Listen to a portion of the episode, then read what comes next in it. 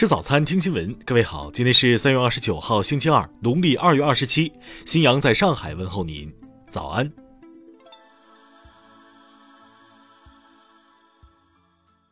三月二十五号，一段网络视频流传网络，引发社会关注。视频中，吉林长春市一独居老人因不会网络购菜，出门在小区门口超市购买蔬菜被拒，老人站在窗口处苦苦哀求：“你就可怜可怜我吧。”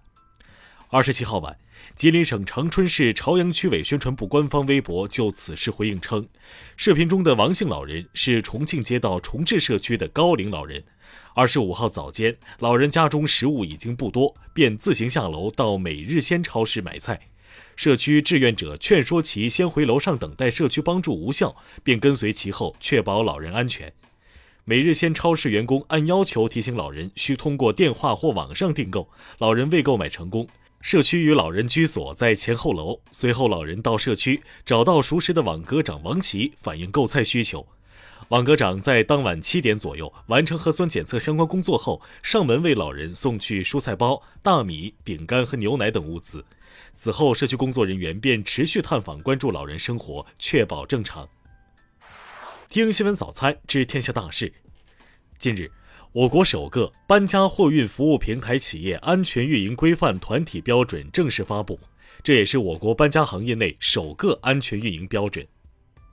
科学技术委员会等二十八号发布通知，上海暂停外来人来华工作许可业务现场接待服务。二十八号，上海中医药大学附属龙华医院急诊科主任、原雷神山医院感染三科五病区主任方邦江教授表示。现阶段应充分发挥中医药对普通人群、年老体弱等重点人群以及预后防护人群的预防作用。二十八号，在全市除封控区、管控区以外的其他区域开始恢复常态化疫情防控的第一天，南昌一家三口违规聚餐后新冠初筛阳性。通报中提醒：社会面基本清零不等于零风险，不能有丝毫的松懈和麻痹。广西壮族自治区人民政府办公厅近日印发《广西边境地区教育提升工程实施方案》，提出对边境地区义务教育学校寄宿生按百分百的比例给予补助。婴幼儿照护个人所得税专项附加扣除政策二十八号正式发布，从今年一月一号起，纳税人照护三岁以下婴幼儿子女的相关支出，在计算缴纳个人所得税前，按照每个婴幼儿每月一千元的标准定额扣除。蓝光石油化工有限公司二十八号消息，澳门荡仔与半岛天然气主干管道有望在今年中旬全线贯通，届时，澳门和珠海天然气管网全面对接，将有效保障澳门天然气的长期安全稳定供应。二十八号下午，在华为举行的二零二一年年度报告发布会上，华为轮值董事长郭平以及华为公司副董事长、CFO 孟晚舟出席业绩说明会，这也是孟晚舟归国后的首次公开亮相。下面来关注国际方面，土耳其国防部二十八号表示，在与保加利亚边境附近的黑海海域发现了一枚水雷，并表示将与俄罗斯和乌克兰展开磋商。俄罗斯国防部二十八号发布消息说，经过谈判，阿塞拜疆方面撤回了进入纳卡地区夫鲁赫居民点的部队。俄罗斯总统普京二十八号责成俄政府、央行和俄罗斯天然气工业股份公司在本月底之前，将对不友好国家的天然气供应改为卢布结算。顿涅茨克武装力量发言人巴苏林当地时间二十八号表示，顿涅茨克武装力量已完全控制马里乌波尔郊区，市中心的战斗仍在继续。当地时间二十七号，最新发布的一项民意调查显示，美国总统拜登的支持率再次创下历史新低，百分之七十的美国人表示对拜登处理俄罗斯、乌克兰和其他西方国家之间持续冲突的能力缺乏信心。美国伊朗问题特使罗伯特·马利二十八号说，他不确信伊朗核问题全面协议相关方谈判将很快达成协议。八十三岁的日本冒险家绝江千一二十八号从美国旧金山出发，试图独自驾驶帆船在不靠港的情况下横渡太平洋。如果挑战成功，绝江将成为世界横渡太平洋年龄最长者。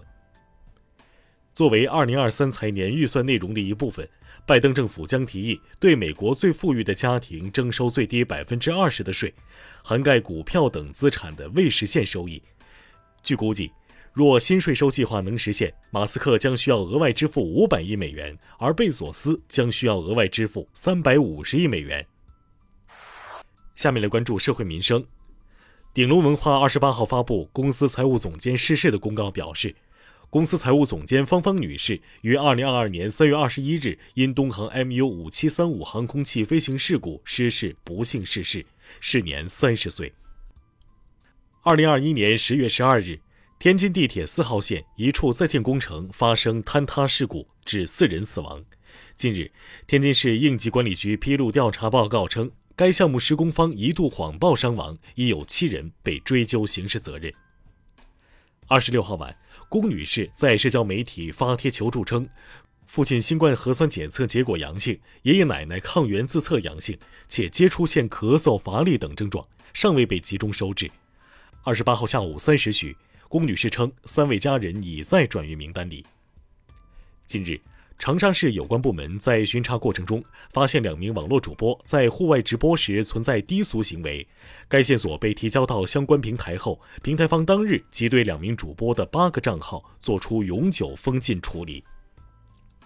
三月十七日，辽宁阜新一男子温某做核酸插队被阻后，持刀对现场工作人员挥舞，并对现场隔离设施进行砍砸，致使工作人员受伤。二十七号，该男子获刑九个月。下面来关注文化体育，在二十八号的 F1 沙特大奖赛上，中国车手周冠宇因车队失误两次被罚，最终排名第十一位，遗憾的未能拿到积分。在二十七号进行的世界杯预选赛中北美地区的比赛中，加拿大主场四比零大胜牙买加，终于拿到了世界杯参赛资格。这是他们自一九八六年墨西哥世界杯后三十六年后再次进入世界杯。近日。在第四十二届金酸梅奖中，詹姆斯凭借其主演的《空中大灌篮二：新传奇》获得了最差男主角奖。第九十四届奥斯卡获奖名单二十七号揭晓，听障人士题材电影《监听女孩》获最佳影片，科幻史诗大片《沙丘》获最佳摄影、剪辑、原创配乐、视觉效果等六项技术大奖。以上就是今天新闻早餐的全部内容。如果您觉得节目不错，请点击再看按钮。咱们明天不见不散。